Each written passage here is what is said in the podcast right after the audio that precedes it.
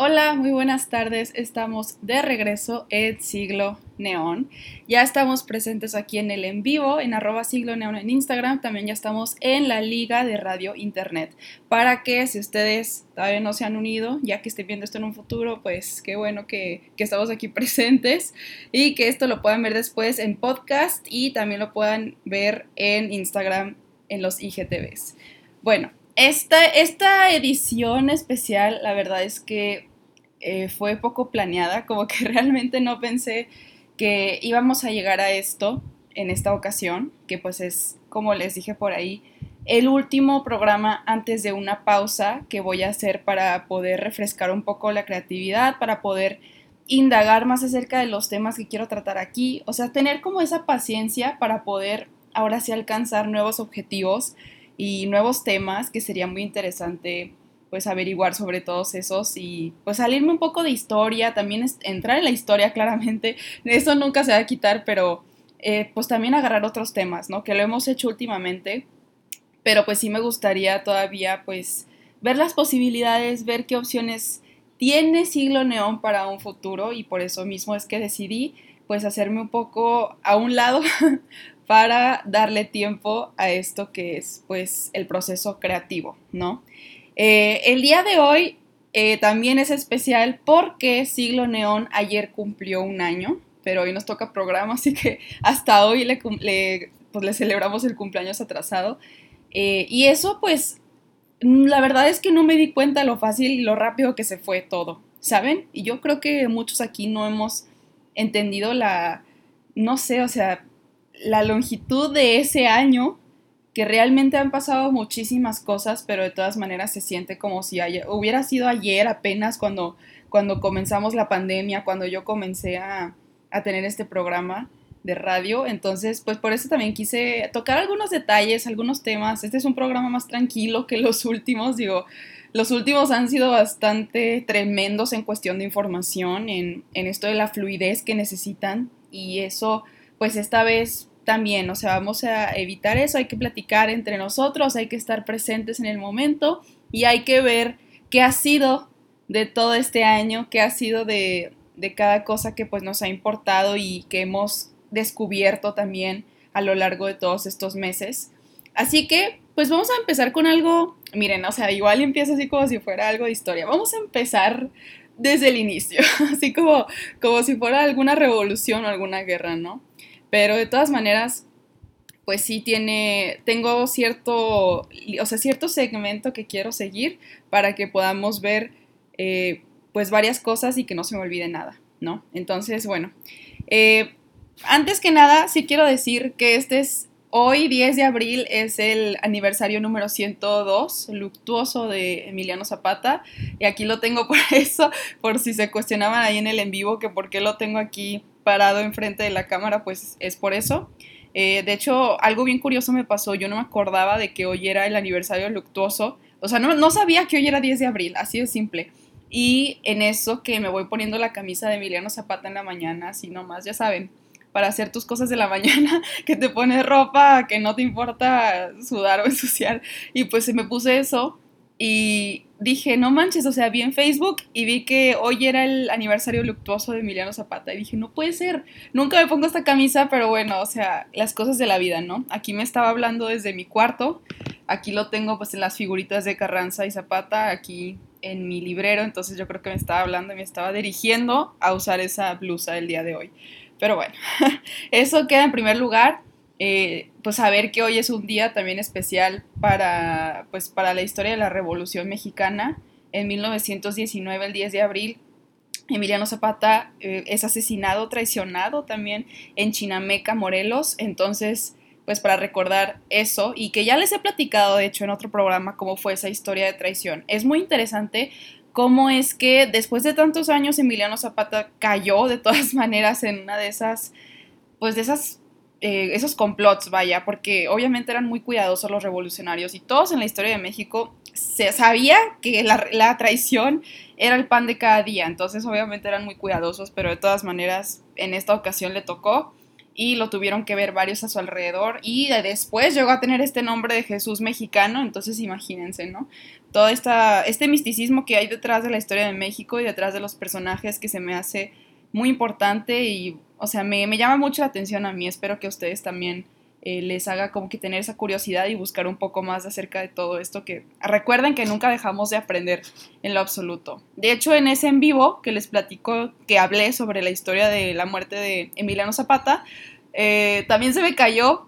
Espero que esta vez no se me caiga porque yo creo que una más y sí se rompe. Entonces, pues aquí lo vamos a tener igual cuidándolo y que nos cuida a nosotros este aniversario luctuoso. Eh, bien, eso ya para que quede ahí y vayamos a lo siguiente. Eh, quiero hablar del primer programa que, tuvimos aquí en Siglo Neón. No sé si lo recuerdan, pero pues es que ese día, ese 9 de abril, eh, yo recuerdo que mi papá ya me había platicado acerca de este proyecto, hacer una estación de radio nueva, pues aparte porque había tiempo que matar en esta época tan extraña al inicio de la pandemia, que fue una, una época muy oscura, yo siempre lo he dicho, no sabíamos qué estaba pasando en el mundo, no entendíamos cuándo se supone que esto se iba a terminar o si tenía al menos un fin, o sea, parecía que de verdad se estaba acabando el mundo, que todo allá afuera estaba valiendo, así de simple, ¿no? Entonces, eh, pues en esa época también a mi papá se le ocurre hacer esto de la estación de radio, que él ya tenía idea de hacerlo desde hace mucho tiempo, pero nunca había habido el tiempo para iniciar. Entonces, inicia ahora sí en abril y él me comenta acerca de este espacio que me puede dar y de hecho, hay un preámbulo por ahí que hice alguna vez yo en mi cuenta personal de Instagram, hice un semi podcast acerca de la situación que estaba atravesando el mundo. Lo hice con una amiga que es de Canadá y platicábamos de esta situación del COVID, pero en las diferentes perspectivas, ¿no? O sea, la, la, parte de los hospitales, la parte de la salud, cómo es que se estaba manejando en los diferentes países. Y esto fue en marzo, pero me di cuenta que estaba muy padre hacer eso y que como que me daba un poco de libertad de poder platicar de cosas que, que a veces pues se, se, acumulan adentro, ¿no? Que esta confusión, este, este, no sé cómo decirlo también, o sea, sí es una confusión y es una parte incomprensible, o sea, de verdad, de, de lo que pasa en tu mundo y eso es sumamente doloroso a veces. Entonces, dejarlo allá afuera, platicarlo con las personas, hacerles saber que tú también estás pasando por lo mismo y que probablemente ellos se lo hagan saber también que sienten las mismas cosas y que están pasando por una situación igual de difícil, eso se me hace sumamente valioso. Y eso es como, como sentí yo la primera vez que hice una, un, o sea, un programa como, les digo, pseudo programa, porque pues todavía no iniciaba Siglo Neón, pero lo hice en marzo. Y justo después es cuando mi papá ya me invita y yo tengo ahora sí mi espacio los jueves a las 7 de la tarde para hacer Siglo Neón. Y Siglo Neón, el primer programa ya oficial, fue acerca del feminismo. Eh, el nombre que tiene ese programa es Feminismo, mi perspectiva, porque hablé de muchas cosas controversiales, pero que tenían mucho que ver con mi experiencia. O sea, solamente con lo que yo pensaba, con lo que yo había visto, con lo que yo he vivido. Y eso, claro que fue una forma perfecta de iniciar esto que es eh, el intercambio de opiniones en una plataforma que yo inicio porque el feminismo es una parte muy importante de mí, es una parte que me ha hecho cuestionar tanto, me ha hecho aprender de todos los ámbitos de esta sociedad, tanto, o sea, nunca dejo de aprender, otra vez les repito esto, ¿no? De que nunca se deja de aprender y ha, sido muy especial que el primer programa haya sido tocando el tema del feminismo porque les puedo asegurar completamente, miren, aquí Emiliano Zapata, perdón, los que me están viendo saben que aquí muevo mucho las manos y a veces siento que se me va a caer Emiliano Zapata, pero este, por eso les digo que muchos eh, les puedo asegurar que lo que yo he visto a lo largo de este año, o sea, siendo yo la misma persona, estamos hablando que yo soy Daniela Costa y ustedes son las mismas personas, no es como que han cambiado de cuerpo, siguen siendo las mismas almas dentro de la misma prisión corpórea, ¿no? Entonces,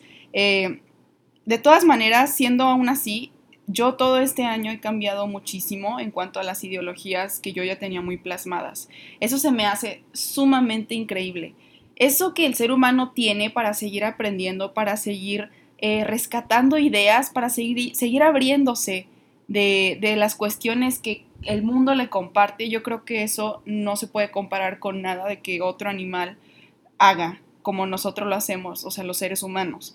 Entonces, recuerdo que en ese programa del feminismo, que fue mi primer programa de todas maneras, hablé de cosas que ahorita, o sea, con las que ahorita yo no estoy de acuerdo. Una de esas era la de Bad Bunny, la de cómo se presentaba en el video de Yo Perreo Sola y que yo estaba de acuerdo en que se hiciera pues una propaganda feminista a nombre de, de una canción de reggaetón, pero en este momento yo veo las cosas de una manera muy diferente y yo no estoy de acuerdo con que sea posible que un hombre pues tome ventaja de, de, de este movimiento y esta ideología que pues en mi opinión y en opinión de muchas les pertenece a las mujeres, entonces es cosas así, ¿saben? O sea, yo de verdad ahorita veo ese video y digo, no, ¿qué es esto? O sea, a mí no me gusta lo que está pasando ahí, no, no estoy de acuerdo. Y eso no solo es gracias a que pues tú, o sea, tú solito te vas informando y viendo, no solo es eso, también las personas con las que te empiezas a rodear y pues obviamente en un año te vas rodeando de diferentes personas, cambias de grupo social cinco veces y te regresas a donde siempre te sientes cómodo, así son las cosas y eh, pues sí ha sido gracias también a mis amigos a los que he tenido la fortuna de conocer más en esta pandemia, aunque suene extraño. Yo sé que a muchas personas tal vez les pasó que fueron conociendo más seres eh, y se hicieron cercanos a personas que no pues antes no interactuaban tanto con ellos o simplemente no, no los tenían presentes tanto porque cada quien está tan inundado en sus problemas en la época pre-COVID, así lo vemos, ¿no? Como es que todos estábamos tan metidos en cosas superficiales y todavía, pero, pero antes de, de que pasara realmente ese boom de la pandemia, siento que era más fácil inundarse en cosas que no importaban. Y se te olvidaba que los demás existían, que lo demás existe. Entonces, con esta pandemia, no voy a decir que gracias a ella, digo, no fue algo muy, o sea, no fue mucha fortuna que ocurriera la pandemia, claro que no, pero pues viendo el lado positivo tal vez es que así es como fui aprendiendo más de muchas cosas sobre el feminismo, sobre diferentes ideologías, posturas políticas y de todo, ¿no? Simplemente de todo, gracias a estas personas que conocí a lo largo del camino. Entonces, y yo creo que otra vez, yo lo voy a decir, ya lo había dicho antes, las personas que ahorita están contigo, en una época tan difícil y que lo estuvieron al principio también de esta pandemia, yo creo que son las que eh, son verdaderas. O sea, es tan difícil mantenerse juntos en, en, un momento en donde el mundo parece estarse cayendo, porque cada quien empieza a sentir aquí adentro que, que se le está apretando el corazón y los órganos y todo, entonces eh, es muy difícil que la gente se mantenga unida, más si no importa el lazo que las une. Entonces, pues otra vez reitero eso, ¿no? Que viendo las cosas ya en un futuro, yo creo que va a ser así como que voltear atrás y ver quiénes estaban y qué, qué te hicieron eh, positivo en tu vida y cómo es que lo hicieron en un momento donde parecía imposible estar junto a las personas, que literalmente no podíamos, o sea, no podemos aún estar tan cerca de la gente, físicamente nada más. Entonces, pues si ya me fui del, del primer programa, pues a todo este rollo, pero tiene mucho que ver, o sea, tiene mucho que ver que yo he cambiado mis posturas de, todos los temas y de, de, la persona en la que soy, pues sigo creciendo, todos seguimos creciendo, aunque tengamos 70 años, aunque tengamos 20, o sea, seguimos creciendo y eso es lo más importante de todo, que no nos estanquemos, ¿no? Entonces, ese es en mi primer programa, Naciendo la Adversidad, nace Siglo Neón, así como lo más bonito, pienso yo, que nace en la adversidad. Y este, y como les digo, era una situación muy difícil, ustedes me podrán apoyar en ello, ustedes saben también cómo se sentía el estar apenas en un, en un acontecimiento global que nadie comprendía y nadie podía explicar, ni la gente más inteligente, ni los que se dedicaban a la medicina, a la salud, podían explicar qué era lo que estaba ocurriendo. Entonces era un agujero que parecía no tener una salida. Y eh, pues nacer en esas circunstancias, siglo neón que haya nacido en esas circunstancias, pues también es bastante grato decir que ha salido de ahí y que pues se crió en ese ambiente turbio y fue algo bonito fuera de lo turbio, ¿no? Y espero que ustedes también tengan algo así que puedan contar o sea, tal vez una amistad, tal vez un hobby o lo que sea que les digo, no, tuvo que ser a fuerzas, así que ustedes se pusieran a hacer algo súper productivo en la pandemia. Fue un momento muy difícil, pero hay cosas que nos salvan a veces. No tiene que ser a fuerzas que escribiste un libro, que, o sea, no, estas cosas así que te ponen la, gente así como que eh, tienes que cumplir para ser productivo, no. Eh, pero yo sí pienso que, por ejemplo, Siglo Neón ha sido parte de una salvación personal y eso es muy valioso, que yo no pensé que fuera a hacer eso, yo solamente pensaba que iba a hablar enfrente de una cámara y de un micrófono, pues para sentir que estaba haciendo algo, ¿no? Pero no, también fue parte de una salvación. Y ya. Entonces voy a indagar en un poco de las preguntas que me hicieron. Me hicieron pocas, pero casi fueron lo mismo. Entonces, eh, era acerca de mis programas favoritos. Espero que ya los hayan escuchado porque estos sí, o sea, todos, todos valen la pena, pero estos a mí personalmente me, o sea, me causan así, no sé, mucha felicidad y mucha, mucho gusto de que hayan sido platicados. Eh, uno de ellos es, por, estos son por tema, ¿no? Por la cuestión de la temática. Eh, los secuestros aéreos del caso de Dan Cooper y Rafael Minichello fue el primer programa que hice regresando de otro break que me di eh, por los exámenes y por estas cuestiones de la vida que tenía que atender. Y pues regresé con todo, hace cuenta, sentí que fue un programa muy bueno y que, y que hablamos de cosas que, eh, con las que yo no estaba acostumbrada. Tuve muy buena respuesta también, entonces se me hace que fue bastante grato. Ahí les invito a que lo escuchen en Spotify. Es muy interesante estos dos casos de secuestros aéreos y son completamente distintos, pero también nos enseñan mucho acerca del patriotismo, nos enseñan muchísimo acerca de la conducta humana en frente de un disturbio, de un problema psicológico o problemas en sí eh, pues del mundo, como lo era, por ejemplo, esto de la Guerra Fría. En el caso de Dan Cooper, pues eh, también estaba, perdón, en el caso de Rafael Minichello, más bien, que se aprovechaban las, o sea, las condiciones para tomar los aviones y para secuestrarlos, que se supone que al principio eran para, eran para Cuba, o sea, se hacían estos secuestros para ir a Cuba, pero Rafael Minichello fue hacia Italia para ver a su padre que estaba convaleciente. Es una historia increíble, me gustó muchísimo conocer de esto y tener como un poquito más de humanidad en mí gracias a un personaje que yo desconocía completamente como lo es Rafael Minichello. Pero aún así, por eso los invito a que también sepan que hay muchísimas vidas allá afuera de las que no sabemos nada y que nos pueden inspirar en cierto punto, ¿no? También está Alemania y las guerras. Este programa, no sé por qué, pero a mí se me hizo eh, que me hizo como un parteaguas, ¿saben? En, en esta cuestión de la historia. A mí que me gusta tanto la historia pues mundial en sí, no solo de México, creo que esto de la Alemania entre las guerras pone límite entre una y la otra guerra, que pues son igual de importantes y igual de fuertes, pero de todas maneras vemos por qué es que Alemania es protagonista en ambas y por qué es que Alemania resurge de esa manera en la Segunda Guerra Mundial. Es lo más conocido, ¿no? Esto de los nazis, de cómo se llevó a cabo todo este régimen, pero eh, hay que cuestionarnos el contexto, o sea, la razón de por qué Alemania se vio eh, en esa necesidad de salvarse a sí misma por medio de un régimen fascista. ¿Saben? Eso es lo que a mí me interesó muchísimo. Creo que yo nunca lo había visto de esa forma antes de que hiciera el programa. Entonces ahora que yo haya tocado eso de, a ver, Primera Guerra Mundial sí, Segunda Guerra Mundial también, Tratado de Versalles en medio, perfecto. Pero, ¿dónde está ese protagonista que, del que tanto hablamos? ¿Dónde está Alemania? Alemania no está involucrada en el Tratado de Versalles. Alemania está siendo cruelmente eh, perjudicado en cuanto a la sociedad, o sea, sí, que lo castiguen como quieran, o sea, en cuestión política, pero en la sociedad en ese intervalo también se ve sumamente afectada, entonces a mí es lo que me resuena mucho y lo que se ve después reflejado en la Segunda Guerra Mundial, el por qué surge alguien como Hitler para salvar y restaurar lo que antes tenían en Alemania, ¿no? Que era una estabilidad mucho mayor, mucho, mucho mayor de la que tenían cuando llegaron a la Segunda Guerra Mundial. Entonces, por eso ese tema a mí me gustó bastante, se me hace como que que a veces dejamos, de dejamos pasar por alto muchos, muchos detalles que sí son importantes en las guerras, de quién es el enemigo, quién es el villano, quién es el héroe. O sea, nos, nos metemos tanto en estas clasificaciones que se nos olvida que estamos hablando de seres humanos. Se nos olvida que también está involucrada la sociedad, no solamente son países, está involucrada las personas así como tú, como yo, y por eso mismo pues hay un efecto sumamente grande.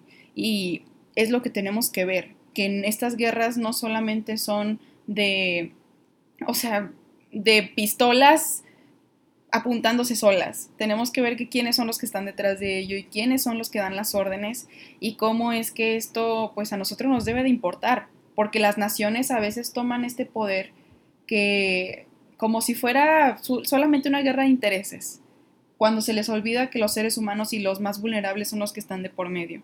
Entonces, por eso mismo ese programa me gusta mucho. Los invito a que lo escuchen también. Está en IGTV también. y el otro también. Están todos en Instagram y en Spotify, Apple Podcast, los que, o sea, la plataforma que ustedes utilicen, ahí están para que los escuchen. Y me dicen qué piensan, obviamente, o sea, me dicen todo lo que ustedes crean que es correcto e incorrecto para que podamos tener un diálogo, una conversación y aprender de manera más eh, extendida. Y luego, el último que les voy a decir que a mí me fascinó en cuanto a un tema en específico es el de un soldado en cada hijo te dio. Ahí es donde tenía a Miriano Zapata y a Carranza enfrente de la cámara y que se me cayó Emiliano Zapata. Eh, ese programa, pues por el simple hecho de ser de la Revolución Mexicana a mí, pues me lleva a otro nivel, ¿no? O sea, yo la verdad puedo platicar de esas cosas cinco horas seguidas y no cansarme y no acabar con lo que yo creo, con lo que pienso, con lo que conozco, o sea, es algo que a mí me apasiona mucho. No me pregunten por qué, la verdad no sé, pero esa época en sí, los 20 en el mundo en general, o sea, de los 10 a los 20 y también en México, son cuestiones que a mí, eh, pues, me llaman muchísimo la atención, o sea, me dirigen siempre para allá.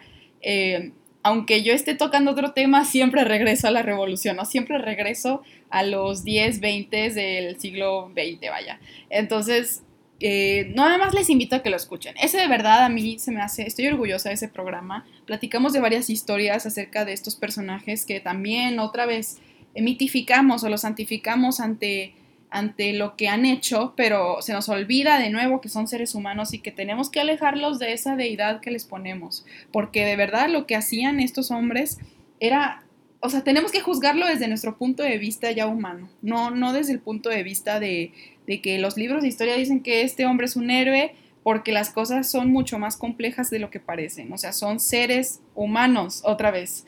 Entonces, a mí me gusta mucho por eso también hablar de la revolución, porque también son personajes que están ultra santificados, o sea, aquí en, en el norte del país, donde, de donde yo soy, veo muchísimo las esculturas de Pancho Villa, veo muchísimo este fulgor hacia Madero, o sea, todos estos hombres que si los ves bien, las dos caras de la moneda, hay mucho de qué platicar, hay mucho de qué, de qué discutir acerca de sus conductas y acerca de cómo de verdad actuaron.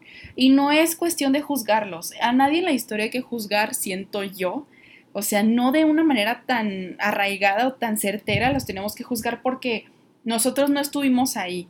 Y siento que es muy difícil el decidir por ellos ya cuando la situación es mucho mejor actualmente que la que era en ese momento. Entonces, claro que nosotros decidiríamos de otra manera, claro que haríamos las cosas diferente, pero nosotros no estuvimos ahí, no podemos hablar por ellos y no podemos hablar por la gente que vivía todas estas travesías, estas guerras tan tremendas que les hacían perder muchísimo. Entonces, no podemos hablar desde ese privilegio tampoco. Aquí ahorita no hay guerra así como tal como en la revolución. No tenemos aquí muertos, una pila de muertos aquí afuera de nuestras casas. No, o sea, ya las cosas son diferentes. Tal vez estas, estas situaciones que les platico pues sí se cubren y sí pasan en nuestros gobiernos, pero de todas maneras antes era de, mucho, de una manera mucho más descarada y había una guerra civil. Entonces es muy diferente el decir que, ah, si yo si ahorita fuera Emiliano Zapata, pues sería mucho más dulce, sería menos machista.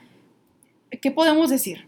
No estábamos ahí, no éramos ellos, no éramos nadie de las personas que estuvo involucrada, ¿no? Ni las mujeres ni los hombres.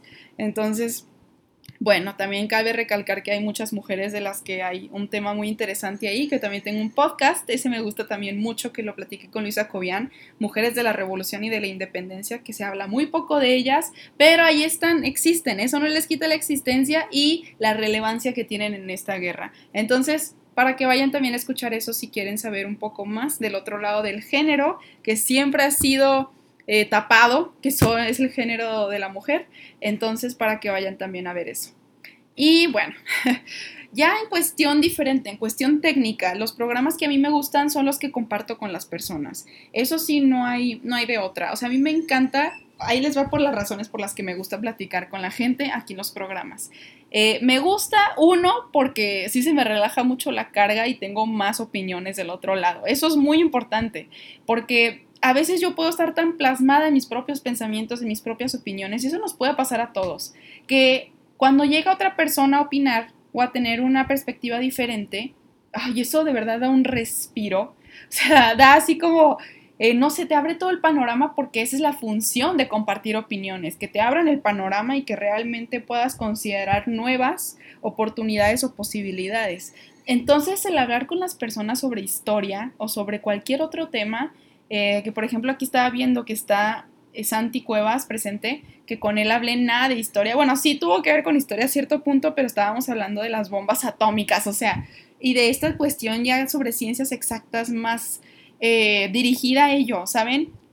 Esto ¿Qué genera? Que tengamos una conversación que no solamente sea un punto de vista, que se pueda realmente aportar algo a la conversación de los demás. O sea, que no solamente sea yo la que esté diciendo que, que algo existe, que algo no existe, que algo es de esta manera, que algo es de la otra. Yo también soy un ser humano y también obviamente tengo opiniones erróneas y me gusta mucho que podamos abrirnos a esas opiniones de los demás. También, por ejemplo, eh, pues con Luisa Cobian compartí muchísimos programas, estoy, me gusta mucho tenerla a ella presente porque hablamos de temas que se nos hacen muy interesantes a las dos. Hemos hablado de las mujeres, hemos hablado de historia, pero historia controversial, o sea, a veces se llega el momento en el que, en que hablamos acerca de Israel y Palestina o cosas así, que yo la verdad temía mucho el hablar de ello, también ella estaba muy asustada, pero de todas maneras pudimos tratarlo de manera amena, pudimos hacerlo correcto, o sea, pudimos hacerlo de manera objetiva, objetivo, entonces, este, eso claramente salió muy bien y me gusta que, haya sido de una manera inteligente en lo que podamos hacer con esos temas, porque sí son controversiales, sí son difíciles y no son para decir cualquier tontería. En la historia hay que tener mucho cuidado también, en todos los temas, vaya, porque cuando hablamos de esto tenemos que ser cuidadosos con que todas las personas creen algo diferente y tienen en mente una perspectiva completamente distinta.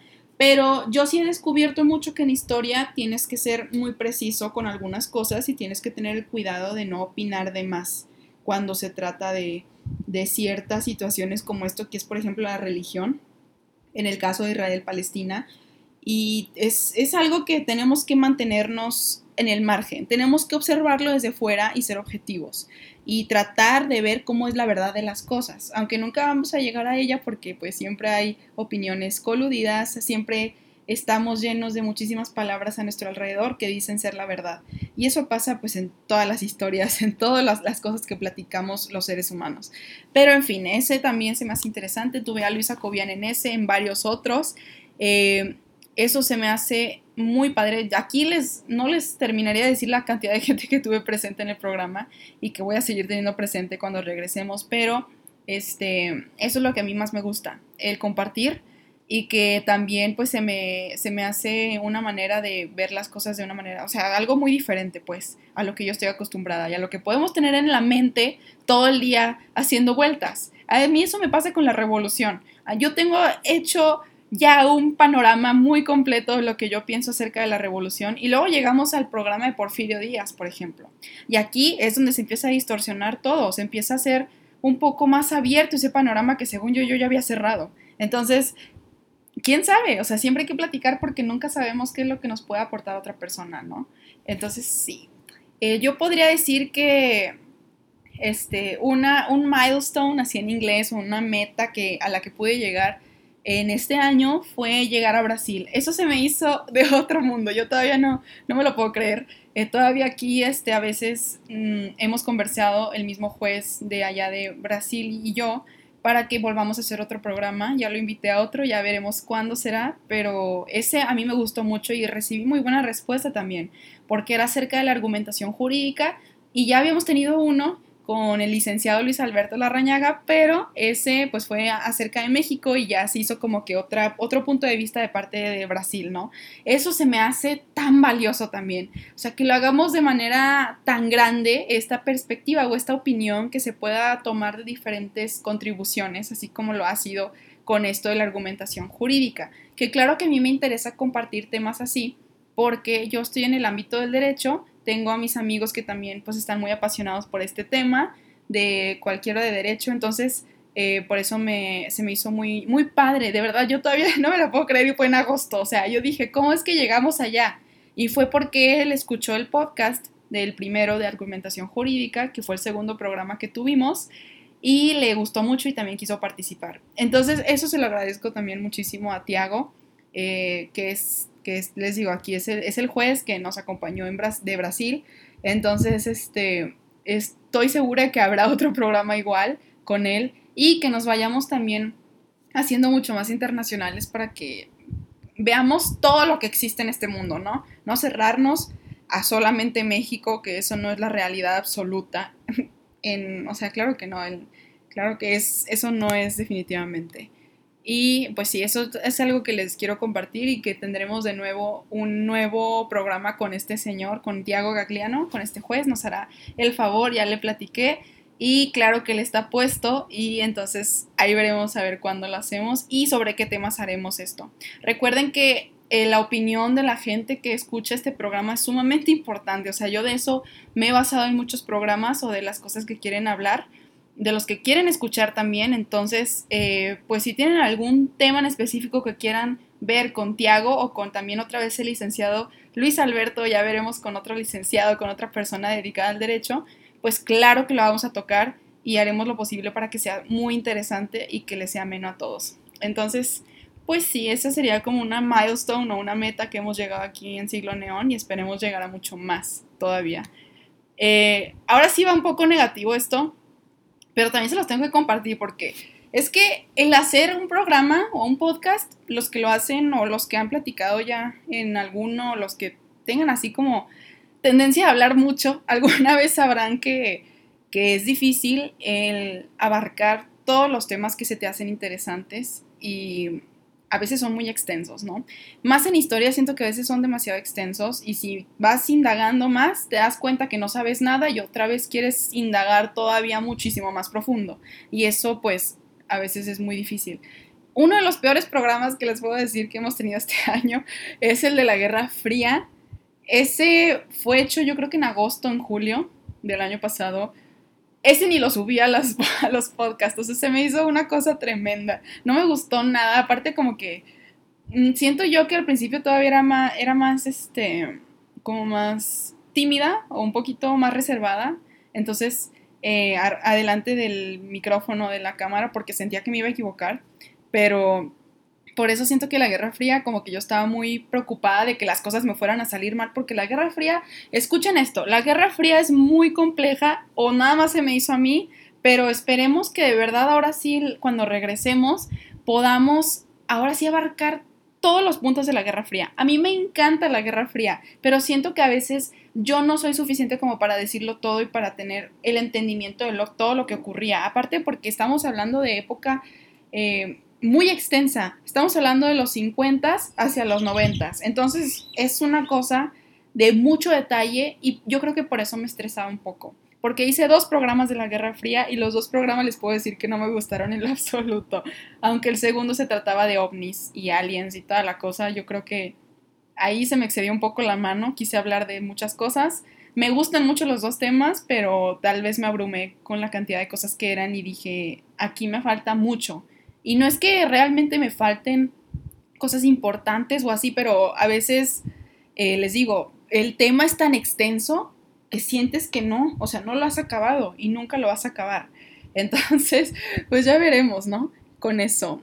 Em, unas cosas que he aprendido haciendo esto y que espero que los que se les guste esto de platicar, que ya le comentaba y algunos amigos que también me habían dicho que les gustaría iniciar algo así, que lo hagan definitivamente. O sea, es que eso nunca va a dejar de tener valor o aportación a una persona. O sea, los podcasts, los videos informativos o sobre cualquier tema de que tú estés apasionado, eso ayuda muchísimo a los demás a que aprendamos. ¿Por qué?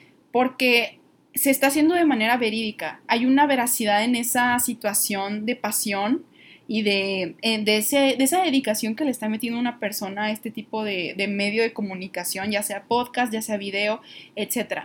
Entonces, eh, pues algunas de las cosas que he aprendido haciendo esto, y ustedes podrán verlo también si se dedican a ello, si les gusta este tema, será, sería pues desenvolverme claramente y aceptar el error de la locución. Eso sí, pues mi papá me decía mucho eso, ¿no? De que, ay, no pasa nada, no te equivocaste tanto, pero pero es que yo sentía que era el fin del mundo por, y nadie se había dado cuenta. Entonces, estas cuestiones aprendes que en la vida también va a ser así. En la vida, más que nada, si te dedicas como a esto de las ciencias sociales, de, presentarte ante la gente, siento yo que eh, es muy evidente que los errores van a ocurrir y es inevitable, o sea, eres un ser humano, no, no vas a decir toda la Biblia al derecho y al revés de manera perfecta, o sea, no se puede hacer eso. Y lo del error es bien interesante porque aprendes de él. Yo sé que parece esto así como clase de valores o cívica y ética diciendo que aprendes de tus errores, pero es que claramente cuando lo ves ahí ya desplegado ese error y lo ves y lo odias y dices, está terrible lo que he hecho, ahí es donde, o sea, tomas, o sea, volteas la situación y lo haces mejor. Entonces, sí es cierto eso de que aprendes del error. Y es en todas las situaciones de la vida, ¿no? No solamente hablando de la guerra fría, no sé, algo así. Entonces, eso. Otra cosa que he aprendido es echar labia. Echar labia es muy importante para mí. Es algo que, yo hago todos los días, que, este, que la verdad a mí me apasiona echar labia, ¿no? Siento a veces que yo hablo demasiado, hablo muchísimo. Entonces, eh, lo he podido canalizar a esto del radio. Y eso está muy padre porque de verdad las cosas que me gustan, eh, a veces las, las puedo hablar, les digo, miles y miles de horas y así, o sea, no me detengo. Y esto es lo que me ha ayudado a hacer, o sea, canalizar ahora sí a las cosas objetivas. o sea, eso que me gusta tanto hablar, pues ahora sí voy al objetivo porque estamos aquí en un programa que dura una hora y tengo que abarcarlo ya. O sea, y de manera rápida y de manera que se tenga que entender. Entonces, pues también echar labia porque a veces hay cosas que yo la verdad no entiendo y pues digo, bueno, esto es, esto es lo que yo le doy interpretación, entonces ahí voy a echar esa labia, ¿no? De que miren esto y lo otro. Y a mí me gusta mucho el arte de hablar. Siento yo que eh, es, no sé, es algo que a mí me gusta mucho. Y es eh, por eso que a mí también me, me agrada el hecho de tener que compartir de manera verbal y de tener que a veces tener la posibilidad de hacerme ahí mi teatro, así como que hablar muchas cosas que ya ni siquiera van al tema, pero, pero me gusta a mí presentar eso, ¿no? O sea, comunicarme con ustedes y presentarme a mí misma de manera verbal, eso se me hace muy interesante y a mí me gusta mucho. Ya habrá algunos que no les guste, pero a mí la verdad se me hace padre. habrán otras cualidades, otras cosas que se me hace que hablar a veces pues sí puede ser aterrorizante o terrorífico, como, como ustedes quieran decirle, pero eh, a mí personalmente pues sí me ha salvado de mucho y me gusta mucho hablar con mis amigos, hablar con las personas que conozco, hablar de temas importantes, hablar de temas no tan importantes, o a mí me gusta mucho hacerlo. Entonces eso me ha ayudado también el tener aquí a Siglo Neón presente y a ustedes presentes para poder hacerlo. Y eh, Ay, yo hay una frase por aquí que yo mencionaba mucho en mis programas. Ya no la he mencionado últimamente, pero es esta cuestión de nada es nunca lo que parece. Eso lo decía en varios programas de historia. Eso lo he dicho por ahí. Y a veces también se me sale, ya cuando no estoy hablando de historia, también se me sale. Esto es porque desde un inicio, que, o sea, que empecé esto del siglo neón, eh, pues yo estaba atravesando como por cosas medio difíciles, aparte de la pandemia y siento yo que me di cuenta así muy brutalmente que sí es cierto que nada es lo que parece. O sea, lo escuché en alguna canción por ahí que nada es lo que parece. Y luego lo veo en la historia. O sea, otra vez, nada es lo que parece. Ni, lo, ni remotamente cercano a lo que nosotros pensábamos que era, ¿no? Entonces, eh, eso también quiero que se quede como firma por aquí de, de siglo neón, ¿no? Lo seguiremos diciendo, yo lo sé, porque si es cierto, nada es lo que parece. Es una frase que tenemos que tener bien, no sé, cocida en nuestra mente, en nuestro cerebro. Nada es nunca lo que parece. Eso nos va a salvar de muchísimas decepciones, nos va a salvar de muchísima confusión, pienso yo, en cuestiones de historia y en cuestiones de la vida diaria, para que sepamos que no todo es del color que parece ser y es por eso que tenemos que saber más, que tenemos que conocer el contexto de las cosas. Estoy hablando, ya les dije, de historia y de la vida diaria. Entonces, para que quede esto bien claro, eh, ahí está esa información. Nada más quiero dejar esa asignatura ahí o esa firma para que se quede todavía presente que aquí nos basamos mucho en eso, en que nunca nada es lo que parece dependiendo de los personajes, dependiendo de la historia, dependiendo de la revolución que estemos hablando. Nunca es lo que yo les voy a decir, nunca es lo que van a escuchar otra persona decirles. Nunca, nunca es eso. Siempre serán interpretaciones. Entonces, nunca nada es lo que parece. Ahí se los dejo de nuevo. Em, ya para ir a otros temas, eh, bueno, ya se los había comentado esto, que a mí lo que se me hace padrísimo de tener un programa, una plataforma de lo que sea, eh, ya sean, les digo, de blogs o de lo que tú hagas, o sea, si te gusta escribir, si te gusta comunicar mediante memes, hasta de memes, eh, o hasta si en un programa de radio, no sé, lo que sea, siento yo que está padre entender que hay personas que piensan igual que tú y hay personas que, que te escuchan también. Eso, eso no se intercambia con nada. O sea, el saber que hay personas que de verdad creen en lo que estás diciendo y que están dispuestas a, contribuir con ello también.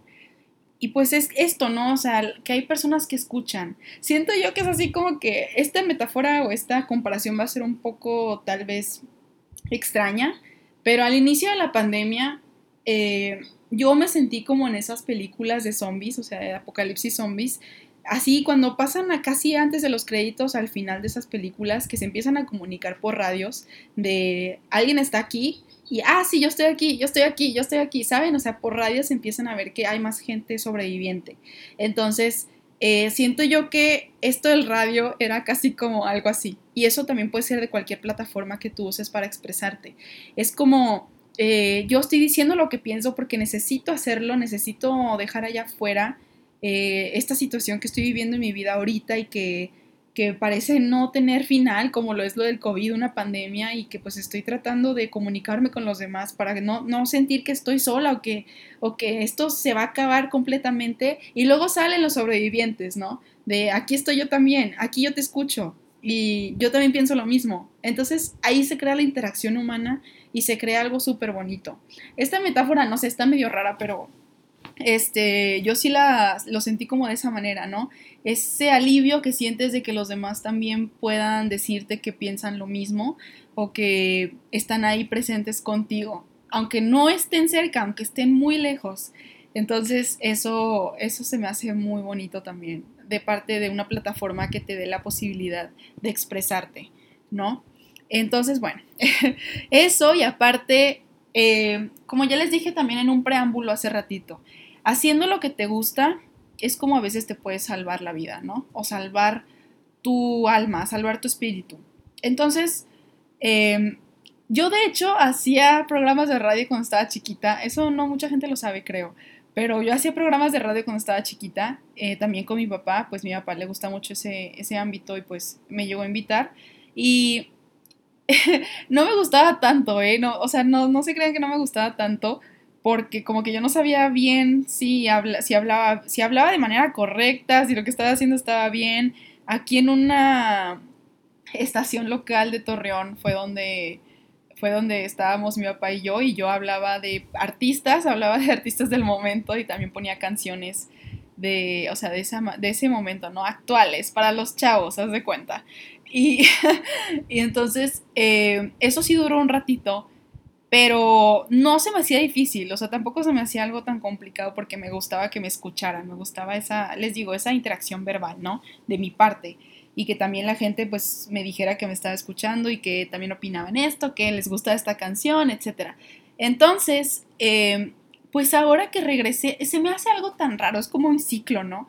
O sea, regresar a las cosas que alguna vez hiciste, o sea, que, que significaron en tu infancia algo y luego ahorita volver a hacerlo, o sea, no sé, es como muy raro, pero eh, no les voy a decir tampoco que, que, yo me dedicaría enteramente solo a esto. Yo digo que es, un hobby y que, me, o sea, es, es, así como me gusta, pero, pero es, este, pues no sé, haciendo esto que me gustaba, que era hablar de historia, hablar de feminismo, hablar de cuestiones políticas, hablar con las personas que invitaba, que eso también es parte de lo que me gusta. Este, eso es lo que me ha salvado de muchas cosas. O sea, aquí les va algo, algo sincero. O sea, esta pandemia ha sido muy complicada y no, no, o sea, no estoy diciendo que solo para mí, yo sé que para todo el mundo y en cuestión psicológica también lo ha sido, ¿no? Entonces, eh, sientes a veces que el mundo se te cae, que el mundo se te está ya diluyendo, ya, o sea, se está haciendo pedazos. Entonces, queda solo una, una pequeña pizca de esperanza. Y la pizca de esperanza es mantenerte siendo, o sea, mantener tu esencia, mantenerte siendo tú mismo. Y eso, ¿cómo lo haces? Pues haciendo algo que te gusta. Entonces, cuando ya ni siquiera tienes ganas de hacerlo, de verdad, hubo, sí hay momentos en los que yo de verdad no quiero hacer esto, o sea, no quiero estar escribiendo sobre el programa, no quiero estar presente, ya no quiero, pero, pero porque me gana ese sentimiento de que, de que me siento mal o que no, o sea, simplemente me abruma la situación del mundo y no quiero hacerlo, pero lo hago. Y eso es lo que vale también mucho para mí, o sea, en mi vida personal. Pero de todas maneras a lo que voy es esto, que, que sí te salvan estas cosas, que tú piensas que son así como que detalles y que te gustan, que solamente son así como mínimos, esas cosas son las que siempre son tu rayito de esperanza o tu lucecita, ¿no? En algo tan oscuro como lo puede ser atravesar esta pandemia. Desde una perspectiva, ya saben, ya les he dicho, privilegiada. Aquí, este, yo sí puedo decir que he tenido una experiencia privilegiada en esto de la pandemia y estoy muy, estoy muy agradecida por ello. Y de todas maneras, eso no quita el hecho de que tengamos también pues todos nuestros problemas emocionales o nuestros problemas de cualquier ámbito, o sea, los tenemos financieros, etcétera. Entonces, a veces se vuelve muy complicado, pero igual ahí está esa lucecita y eso es lo que lo que te lleva adelante, o sea, no te deja quedarte atrás. Y es parte de ti, eso que no te deja quedarte atrás es parte de ti, entonces es muy gratificante saber que tú mismo te estás ayudando a seguir y a seguir, ¿no? Aunque a veces fallemos, aunque no lleguemos a ningún lado, aunque todavía estemos confundidos entre lo que va a pasar con nuestras vidas, siendo, no sé, jóvenes o también siendo ya adultos, este, de todas maneras hay que vivir en el presente y hay que vivir las cosas que nos gustan, hay que seguir haciéndolas, porque eso le da sentido a algo que parece carecer de sentido, ¿no? Eh, ya estoy muy nihilista, pero es que realmente a veces se pueden sentir así las cosas, no, no voy a decir que no, y yo sé que ustedes tal vez a veces las sienten también así. Entonces, bueno, eso está ahí para que ustedes continúen haciendo lo que les gusta, continúen siendo ustedes mismos y vayan junto con su esencia. Eh, bueno, ya hablando ahora sí del futuro que tiene Siglo Neón. Ahí parece aquí ya como que conferencia de, no sé, como, como de final de mandato, ¿no? Como que, no sé, siento que estoy acabando con la presidencia y ahorita voy a, va a cambiar de turno, ¿no? El asunto. No sé, se siente raro esta, semi despedida por un rato. Acuérdense que es temporal, no, no es para siempre, porque les digo, esta es una cuestión que me salva a mí muchas veces. Entonces, no, no es una despedida en sí, pero bueno. Eh, el futuro de siglo neón, no estoy muy segura, les voy a ser honesta. A mí me gusta mucho hablar de historia, me gusta mucho hablar de las cuestiones políticas y sociales, y creo que es algo inherente a mí, y muchas personas que conozco también las tienen así muy adheridas a sí mismos. Entonces es la pasión yo creo que es, una, es uno de los valores más importantes. La verdad es que yo no, no sé qué sería de mí si no fuera tan apasionada con las cosas. Entonces, estas cosas que yo les estoy enlistando, que son la historia y que son las cuestiones sociales políticas, pues siempre van a estar conmigo. O sea, nunca puedo dejar de hablar de ellas porque siento que me muero o una cosa así, ¿no? Entonces, eh, pues yo pienso que en el futuro de siglo neón seguiremos compartiendo muchísimo de esto, de lo mismo, o sea, porque todas estas cosas, lo bueno de esas cosas es que se van actualizando. No es que como una ciencia exacta que pues ya es lo que es, ¿no? Las cuestiones sociales, lo padre es que se va haciendo todavía eh, avances, se van haciendo muchísimas cosas importantes a lo largo de la historia de la humanidad y eso es lo que podemos nosotros todavía platicar y tener en cuenta. Entonces, obviamente vamos a seguir platicando de todo eso. Eh, y no les, voy a, no les voy a decir alguna fecha en la que pueda regresar yo porque no estoy segura. Tengo que ordenar varias cosas en mi vida, tengo que saber de lo que voy a platicar después y cómo va a ser la dinámica de siglo neón. Eh, les confieso que a veces sí, este, pues consume tiempo y pues necesito ver cómo hacerlo de manera efectiva o sea, que la información no sea sacada de, la basura, o sea, que realmente les esté diciendo algo muy cercano a la verdad en estas cuestiones que platico. Entonces, eso para mí es muy importante. Nunca, nunca improviso nada cuando se trata de historia. Eh, solamente en la revolución hay cositas, pero porque yo ya he leído de esas veces unas 100 veces, ¿sí? O sea, perdón, yo ya he leído de esas cosas unas 100 veces, entonces yo ya las tengo hasta grabadas en el cerebro, ¿no? Pero de las otras cosas yo no improviso porque me gusta que, estemos acercándonos a la verdad. ¿Para qué les voy a decir mentiras, no? ¿Para qué? sí, eso va a ocasionar todavía una tergi o sea, más tergiversar la información que ya tenemos y la conversación va a ser todavía menos productiva.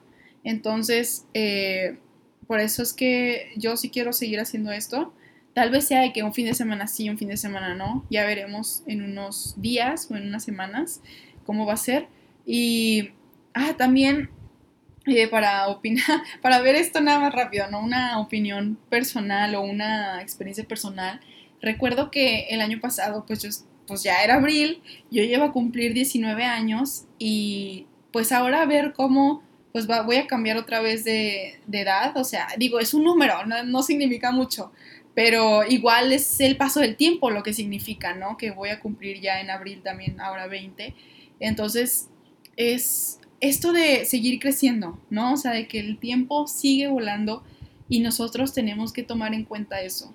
Que yo viendo o escuchando mis programas de hace un año puedo decir, híjoles, o sea, se ha pasado la vida, se ha pasado cierta parte de la vida, que es un año, pero no, no es tanto, pero de todas maneras, eh, pues me gustaría recordar ciertas cosas buenas, ciertas, ciertas cosas positivas de él y de todos los años que vengan todavía, ¿no? Entonces, pues sí, es que yo también quería hablar pues de, de ese sentimiento personal acerca de, de, los programas y de cómo ha sido pues estar presente aquí en el radio y estar presente en un mundo que parecía caerse en ruinas y que todavía parece que no se está componiendo del todo y no se va a componer del todo en mucho tiempo.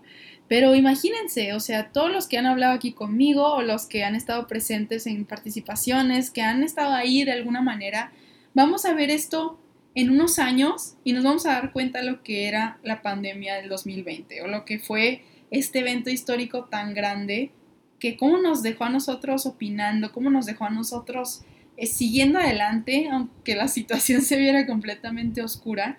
Entonces, eso creo que también es muy valioso de tener un programa o de una plataforma de expresión de lo que sea, porque vas aquí externando cómo es que la situación y el contexto está afectando tu vida.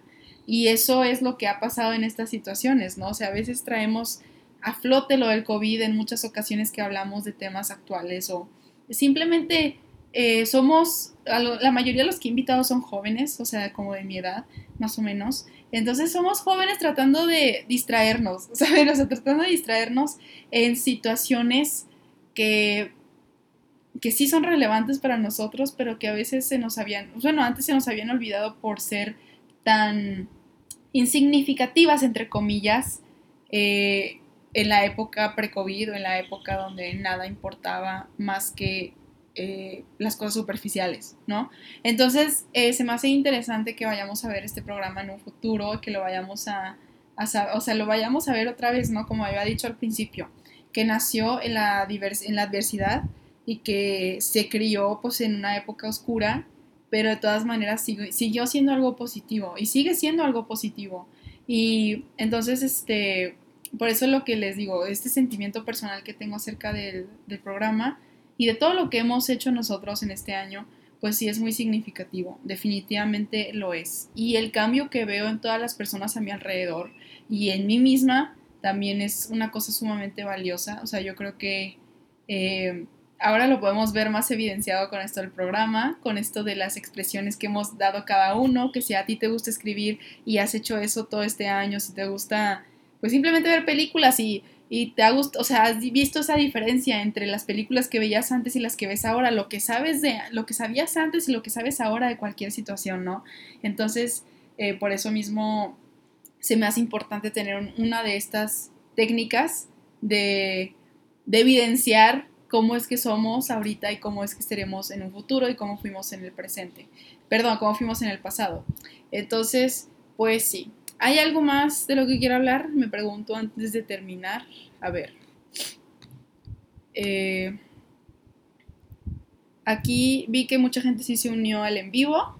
Espero que también hayan escuchado algunos por la liga de radio. Esta vez eh, como que terminamos mi lista de temas más rápido, pero de todas maneras, pues les quiero... Eh, les quiero, no sé, hacerles que se cuestionen un poco sobre estas épocas ya después de un año de que hemos estado en pandemia. Eh, me gustaría ver cómo es que cada uno se, se ha reinventado a sí mismo. Digo reinventado porque a veces, bueno, la reinvención siento yo que a veces no es voluntaria, siento que a veces, o sea, pasa sin que, sin que tú te des cuenta. Y es, yo sé que a muchas personas les ha pasado así, que nos hemos dado cuenta de lo que está mal en el mundo, de lo que ha estado mal en nuestras vidas, por esta pausa involuntaria que hemos tenido en el mundo, que todavía no se termina, o sea, aunque ya estemos avanzados en muchas cosas y que haya vacuna, que esto yo en un, hace un año no lo podría ni decir ni de chiste, ¿saben? O sea, hay una vacuna. Esto en abril 9 de 2020, cuando apenas estábamos empezando este programa, ¿cómo es que yo iba a decir que había siquiera una posibilidad de salir adelante de la situación de la pandemia? Apenas estaba comenzando. Y apenas en abril, que fue mi cumpleaños, recuerdo que tenía ahí mi pastel y mis flores de parte de mi papá y de su esposa. Y cómo es que eso fue todo. O sea, de, esperar tantas cosas del futuro, en, enero, por ejemplo, de esperar que, fuera un cumpleaños que, hubiera todo, tuviera todos mis amigos, que tuviera ciertas personas, y las cosas ya eran diferentes. Y en abril del año pasado las cosas eran muy oscuras, porque todo eso que habíamos esperado se deshizo. Y muchas cosas también allá afuera que nos pasaron también personalmente, como eh, pues o sea, que se haya, que haya decaído completamente la economía, que mucha gente haya perdido su, su trabajo, que hayamos tenido que ver por dónde subsistir tantas veces en el último año, o sea, de manera económica, de manera psicológica, es algo que ahorita yo veo y digo, o sea, sí, esas cosas me han reinventado a mí, ¿saben? O sea, yo espero que ustedes también de manera positiva aunque no se puede decir ahorita del todo que yo personalmente me he reinventado de manera positiva, siento que todavía estoy en el camino de muchas cosas. Digo, este, seguimos creciendo, les digo, seguimos viendo las cosas desde, desde afuera, desde cómo ha evolucionado todo este problema mundial y cómo es que nosotros hemos reaccionado junto a nuestros seres queridos. Entonces, eh, pues sí. Y también esta, bueno, o sea, ya como que también de manera más personal, eh, ustedes me han visto en el programa, me han escuchado en diferentes lados, o sea que yo he estado en diferentes lados eh, viviendo y en diferentes casas, en diferentes departamentos. Y eso ha sido parte de todo, ¿saben? O sea, ha sido parte de esa evolución, de que he tenido que, que estar aquí, que estar allá, que, o sea, sí he estado en ningún lado y en todos lados al mismo tiempo. Y eso creo que me ha hecho, pues, como que sentir otra vez esa reinvención que les digo, ¿no? O sea, como que tener que ser fuerte ante todos estos cambios, que aunque ya el mundo está cambiando, tenemos todavía en nuestra vida personal muchos cambios. Entonces, eh, pues esperar simplemente, o sea, esperar simplemente que haya una estabilidad en el futuro, que haya algo mejor, o sea, y nosotros tratar de conseguirlo, no esperar solamente que llegue y pues simplemente intentar. O sea, no, no estoy diciendo que ahorita ya tengas que solucionar todo, o sea, yo de verdad eh, ni cerca estoy de eso, pero pues me gusta saber que ya no soy esa persona de abril 2020. Me gusta porque, o sea, yo la respeto, respeto a la persona que era, yo respeto mis versiones pasadas, eso nunca va a cambiar porque eh, eh, yo no soy quien para decir lo que esa persona debería hacer en este momento, o sea, la persona de abril 2020 como hablábamos ahorita de la historia, ¿quién eres tú para decir realmente cómo tenía que reaccionar si su contexto era tan diferente, si su momento era tan distinto al tuyo? O sea, tú estás hablando desde un privilegio diferente. Tal vez ahorita estoy hablando yo desde el privilegio del conocimiento o de diferentes experiencias y es que yo digo, ay, si Daniela de 2020 hubiera hecho esto, ¿saben? O sea, cosas así que dices no tienen sentido. Entonces, eh, yo por eso sí respeto mucho a la persona que yo he sido toda mi vida, o sea, en las diferentes épocas, diferentes etapas, pero sí estoy agradecida de que ya no soy ella, o sea que ya no soy la de 2020, la de 2019, y yo sé que en un futuro espero muy, eh, de manera muy pronunciada, que también esté orgullosa de no ser la Daniela de 2021, ¿no?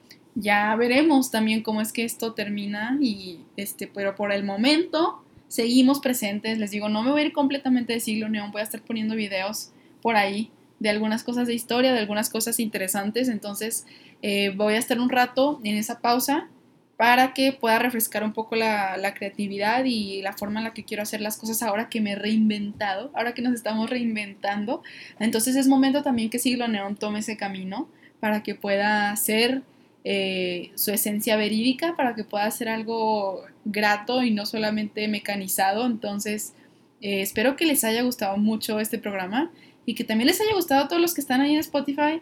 Mientras regreso, espero que los estén escuchando, por favor, para ahora sí conversar, conversar de muchísimas situaciones que debemos de reiterar, de muchas guerras que ahí están presentes en los podcasts y que ustedes pueden escuchar y podamos ahora sí regresar con todo y con toda la fuerza que se necesita, ¿no? Entonces, por el momento me despido un rato y ya nos escucharemos pronto, de verdad, o sea, les digo pronto porque va a ser pronto, no va a ser este, ay, que hasta en un año no, va a ser pronto, porque yo no aguanto sin estar aquí hablando de estas cosas y hablando lo que me gusta, entonces ya me van a ver ahí, entonces no se preocupen y espero que escuchen mientras tanto los podcasts de eh, Spotify, Apple Podcast. Ahorita yo voy a subir todos los que me faltan para que también esté poniéndose al corriente y nos podamos escuchar de nuevo. Ya saben que díganme lo que opinan de todos los que escuchen, de todo lo que se les haga interesante para poder generar conversación.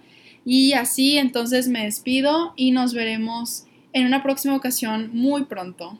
Los quiero mucho y pues nada nunca será lo que parece. Recuerden eso y hay que seguir aprendiendo, ¿no? Muchas, muchas gracias.